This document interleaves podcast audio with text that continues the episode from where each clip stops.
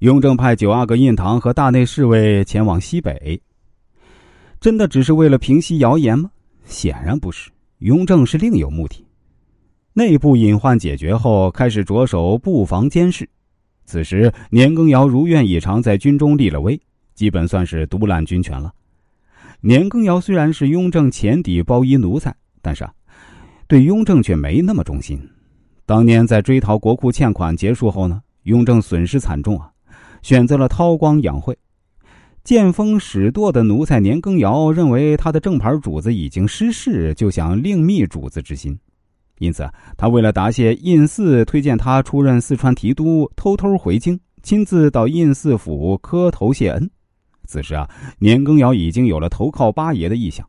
后来啊，老十四胤禔又推荐年羹尧出任甘陕总督，年羹尧更是无视于主子雍正，直接跑去胤祀府登门答谢。要不是后来雍正恩威并用，年羹尧投靠八爷党不是没可能。而此时的年羹尧手握二十万重兵，雍正怎么可能对他没有防备？让十名大内侍卫前往西北，表面上雍正是为了平息谣言，但真正的目的就是监视年羹尧，并且这十名大内侍卫都有密奏之权。况且那西北天高皇帝远，雍正怎能对他放心呢？所以开始着手谣言的同时，顺水推舟的在年羹尧身边派去了十名监视器。监视年羹尧的一举一动，所以啊，雍正让胤堂前往西北的目的就不难理解了。第一，平息眼里有奴才没兄弟的谣言。年羹尧是一个包衣奴才，如果没有雍正的提拔，根本没有资质出任大将军王。第二，年羹尧之前就跟八爷党纠缠不清，监视年羹尧的同时，也是在监视胤堂。之前雍正对年羹尧的不忠还可以视而不见、听而不闻，但此时不行。年羹尧手握二十万兵马，雍正必须要清楚这个奴才是不是对自己绝对的忠心。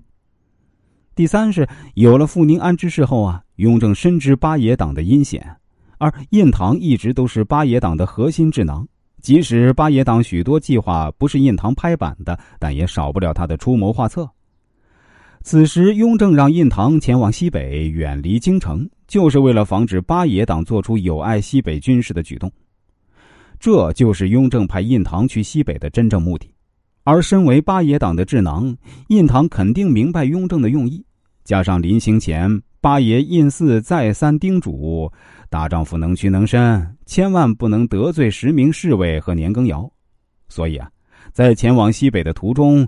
胤堂就拿出一万两银票来收买十名大内侍卫，在临行前，雍正也强调了去西北不要给他丢脸。